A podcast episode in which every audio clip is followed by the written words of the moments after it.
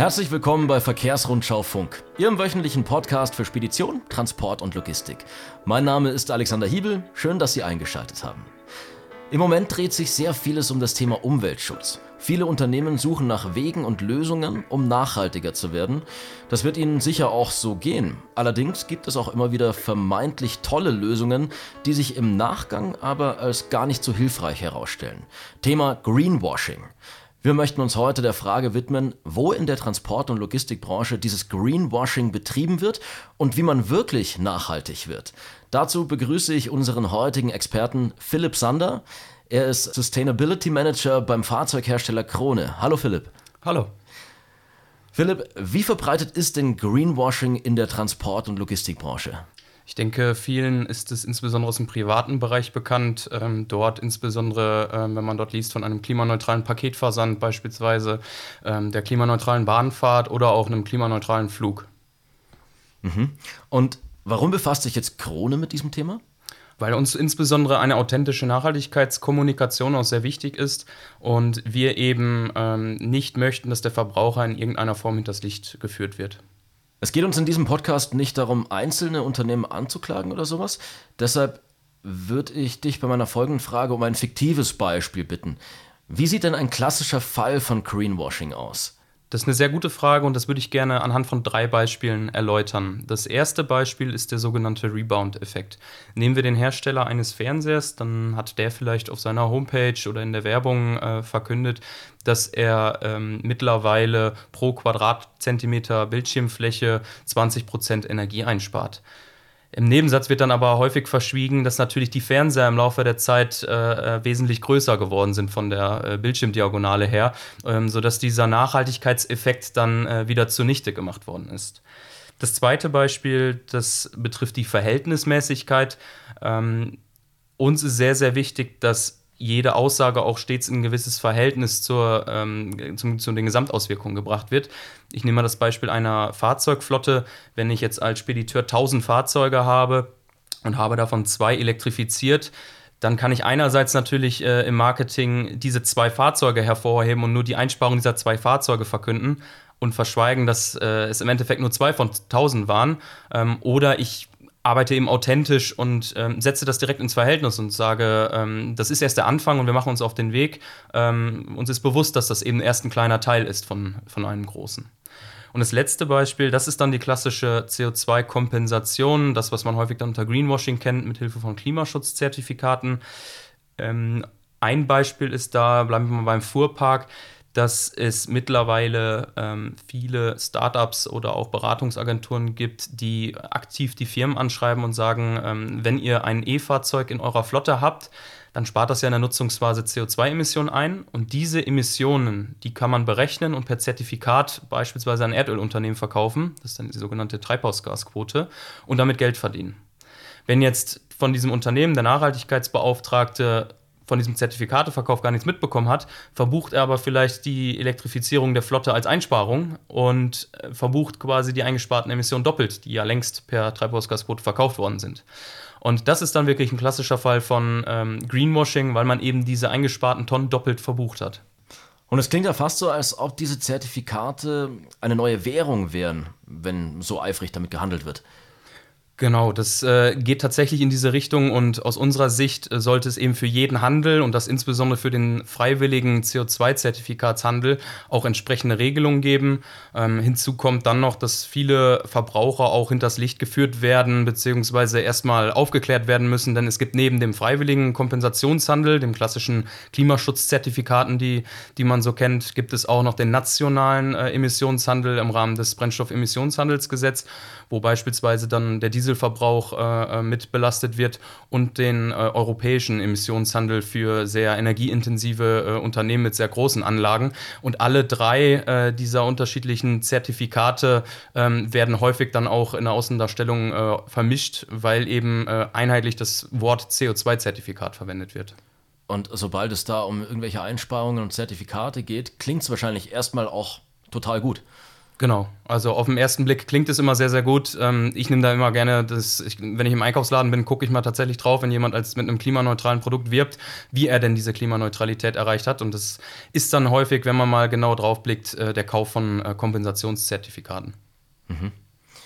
Was ist denn von Baumzertifikaten zu halten? An dem Beispiel kann man die ganze Problematik aus meiner Sicht ganz gut erläutern. Ähm, nehmen wir mal ähm, einen ähm, Baum, der jetzt neu gepflanzt wird.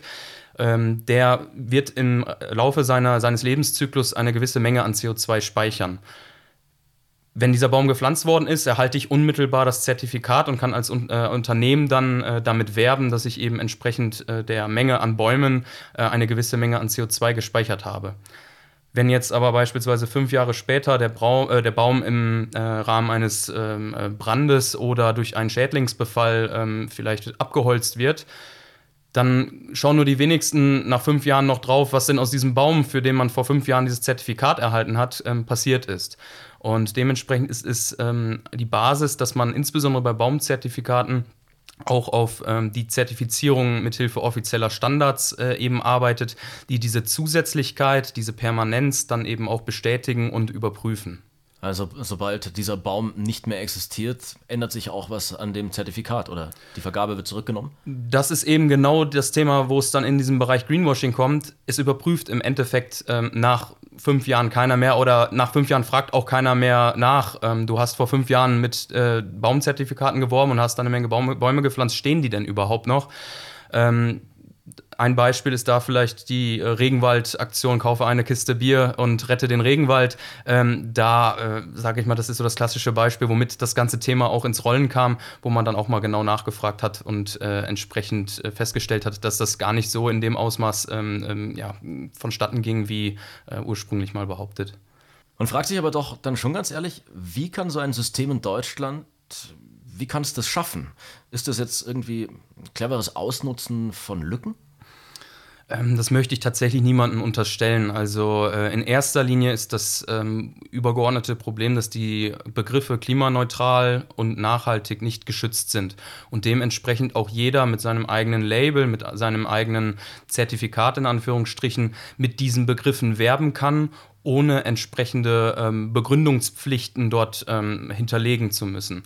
Das heißt, ähm, das allererste, was passieren muss aus äh, unserer Sicht, auch aus meiner persönlichen Überzeugung, ist, dass diese Begriffe klimaneutral und nachhaltig eben ähm, ähm, offiziell definiert werden müssen, anhand äh, ja, bestimmter Kriterien auch, ähm, damit eben das Thema Greenwashing äh, dort äh, entsprechend vermieden werden kann. Und da arbeitet aber zum Glück auch die EU mittlerweile dran mit dem sogenannten Green Claim äh, Gesetzesvorhaben, dass eben genau diese Prozesse besser geschützt werden sollen, um den Verbraucher am äh, Ende des Tages auch zu schützen. Mhm. Und mit eigenen Zertifikaten und dass jedes Unternehmen seine eigenen nachhaltigen Sachen bewirbt, werden natürlich auch viele geblendet und das sieht erstmal gut aus. Ne? Genau, und deswegen ist uns persönlich eben wichtig, dass das dann auch in der externen Kommunikation ähm, so auch nach außen getragen wird, weil per se spricht ja nichts dagegen, Bäume zu pflanzen. Das ist äh, per se erstmal eine gute Sache für die Natur.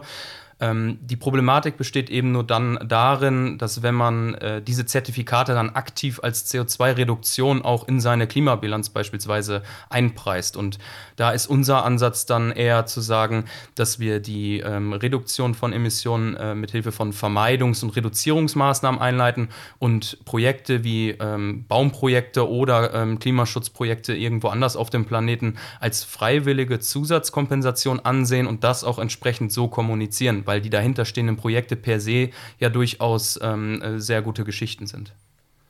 Nun befasst man sich bei Krone sehr intensiv mit dem Thema Nachhaltigkeit. Wie schaffen Sie es denn, CO2-Emissionen zu reduzieren und gleichzeitig kein Greenwashing zu betreiben? Ja, das schließt sich so ein bisschen an die letzte Antwort an. Und zwar ist unser Ansatz eben, äh, und das ist auch ein allgemein anerkannter Ansatz, ähm, dass man zunächst vermeiden sollte, dann reduzieren und dann gegebenenfalls und freiwillig zu kompensieren, um zur Klimaneutralität zu gelangen. Und ähm, das Vermeiden und Reduzieren, das ist äh, aus, von unserer Ansicht nach ähm, nur möglich, indem man beispielsweise regenerative äh, Erzeugungsquellen auf den eigenen Dächern installiert in Form von PV-Anlagen, die äh, Nutzung von Windkraft äh, in den Fokus rückt und entsprechend durch Energieeffizienzmaßnahmen die CO2-Emissionen in der eigenen Produktion senkt. Ein großer CO2-Emittent beim Fahrzeugbau ist ja der Stahl. Wie ist es heutzutage möglich, Stahl CO2 reduziert zu produzieren? Und wie stellen wir gleichzeitig sicher, dass diese Reduktion beim Hersteller nicht über Zertifikate stattgefunden hat? Das geht tatsächlich nur über den gezielten Austausch mit den eigenen Stahllieferanten. Und ähm, das ist auch das, was wir fokussieren, um äh, einkaufsseitig sicherzustellen ähm, und auch Szenarien entwickeln zu können, wie denn unser Stahl, den wir dann beziehen, zukünftig emissionsärmer produziert wird. Wenn man dann die Stahlhersteller äh, betrachtet, dann ist es langfristig das Thema grüner Wasserstoff, ähm, wo auch politisch ähm, äh, deutlich unterstützt werden soll im Rahmen von sogenannten Klimaschutzverträgen, die entsprechende Mehrkosten im Vergleich zur erdgasbasierten Produktion ähm, ähm entsprechend kom kompensieren bzw. zurückzahlen. Der kurzfristige Weg ähm, ist häufig dann der Kauf von sogenannten Herkunftsnachweisen, sogenannten Ökostrom oder, wenn man es noch ein bisschen äh, präziser ausdrückt, ähm, von sogenannten Power Purchase Agreements, kurz PPA. Das sind Beteiligungen an beispielsweise einer Windkraftanlage, die in der Nordsee steht, die dann tatsächlich vor Ort ähm, bilanziell für dieses Stahlwerk ähm, Strom äh, erzeugt und ähm, wenn das Stahlwerk zusätzlich dann noch die Prozesse elektrifiziert, die es elektrifizieren kann, dann ist dort schon viel erreicht. Aber ähm, das muss ich dann auch betonen, es ist eben ein langjähriger Prozess. Und ähm, wichtig ist nur, dass der uns äh, entsprechend aufgezeigt wird und wir dann entsprechend diesem Pfad auch mitgehen. Und irgendwo muss man auch anfangen, ne? Ganz genau. Und ähm, das geht am einfachsten durch den Kauf äh, von, Zert äh, von, Zertifikaten. Dann ist morgen der Stahl grün. Aber ähm, da haben wir ja gerade schon drüber gesprochen. Das ist dann nicht der Ansatz, den wir verfolgen. Und wie du schon sagst, man, man hört es, es geht natürlich nicht von heute auf morgen alles. Ganz genau. Und das ist auch dieses Thema, was dann wieder äh, mit dem Greenwashing einhergeht und mit der Kompensation von CO2-Emissionen.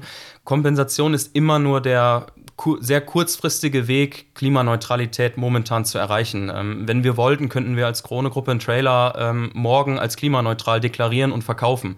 Aber das möchten wir eben nicht, weil wir eben äh, der Ansicht sind, dass die richtige Vermeidung und Reduzierung von Emissionen der richtige Ansatz ist. Und das geht eben nicht von heute auf morgen. Und da muss man dann auch äh, den Verbraucher, unseren Kunden oder auch entsprechend unsere Zulieferer im Stahl ähm, die nötige Zeit auch geben, ähm, diese Strategien zu entwickeln und dann auch äh, entsprechend zu kommunizieren. An welchen weiteren Stellen versucht ihr denn als Fahrzeughersteller Emissionen einzusparen und welche Wege nutzt ihr dafür? Grundsätzlich wird bei der Emissionsberechnung zwischen dem sogenannten Scope 1, Scope 2 und Scope 3 unterschieden. Während Scope 1 und 2 die Emissionen in unseren eigenen Produktionsstätten oder unseres eigenen Fuhrparks sind, wo ich ja vorhin ähm, auch schon mal erwähnt hatte, dass wir uns da auf die regenerative Energieerzeugung konzentrieren und das Thema Energieeffizienz, ähm, gibt es aber auch noch den Scope 3 und das sind eben alle vor- und nachgelagerten Emissionen, wo dann auf der einen Seite insbesondere der Einkauf eben vom, vom Stahl, äh, was wir auch schon besprochen hatten, runterfällt, ähm, auf der anderen Seite aber auch die Nutzungsphase und das ist tatsächlich ein wesentlicher Teil unserer CO2-Emissionen, die Nutzungsphase unserer Produkte. Und wenn wir uns da den Trailer anschauen, da konnten wir jetzt auf der äh, IAA und auch auf der Transport-Logistik-Messe äh, unseren E-Trailer präsentieren. Das ist nämlich ein Trailer, der mithilfe eines elektrischen Antriebs die Zugmaschine entsprechend unterstützen kann, wenn er merkt, dass der Trailer beispielsweise gezogen wird an einer Berganfahrt. Und da haben unsere ersten Ermittlungen ergeben, die wir, um Greenwashing auch zu vermeiden, nach offiziellen Richtlinien auch bestätigen möchten noch, ähm, dass wir eine Dieseleinsparung von 25 bis 55 Prozent erzielen konnten. Eine ganze Menge, ja. Und ich bin mir auch sicher, dass sich jetzt einige Unternehmen fragen dürften, wie kann ich selber dafür sorgen, dass ich ehrlich CO2-Emissionen reduziere, ohne Greenwashing zu betreiben. Was hast du denn da für Tipps? Zunächst einmal ist die Basis, dass man Transparenz in die eigenen Emissionen schafft und die eigene CO2-Bilanz erstellt. Dann, und das, ähm, da wiederhole ich mich vielleicht jetzt auch, ist es wieder das Thema Vermeiden, Reduzieren und erst dann über das Thema Kompensation nachdenken. Ähm, bei der Vermeidung und Reduzierung sind wir dann wieder bei der regenerativen Energieversorgung der eigenen Werke, des eigenen Büros, was auch immer.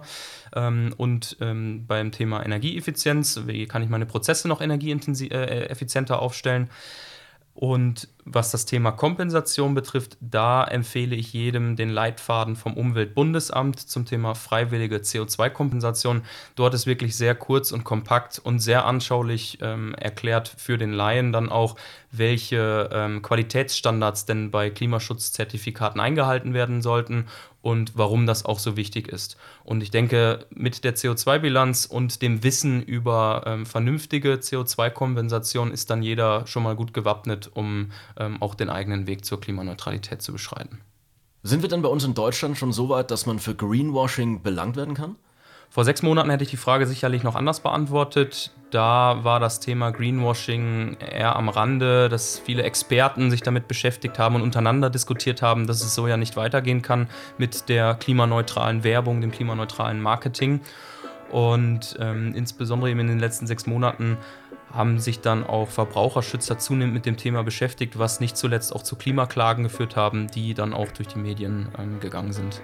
Und ähm, man muss aber dazu sagen, dass das äh, insbesondere den B2C-Bereich betrifft, ähm, weil ähm, dort eben ja, das Thema Greenwashing noch am präsentesten ist. Philipp, vielen Dank, dass du bei uns warst. Gerne. Und vielen Dank auch an Sie, dass Sie heute eingeschaltet haben. Das war Verkehrsrundschau Funk für heute. Ich freue mich schon aufs nächste Mal.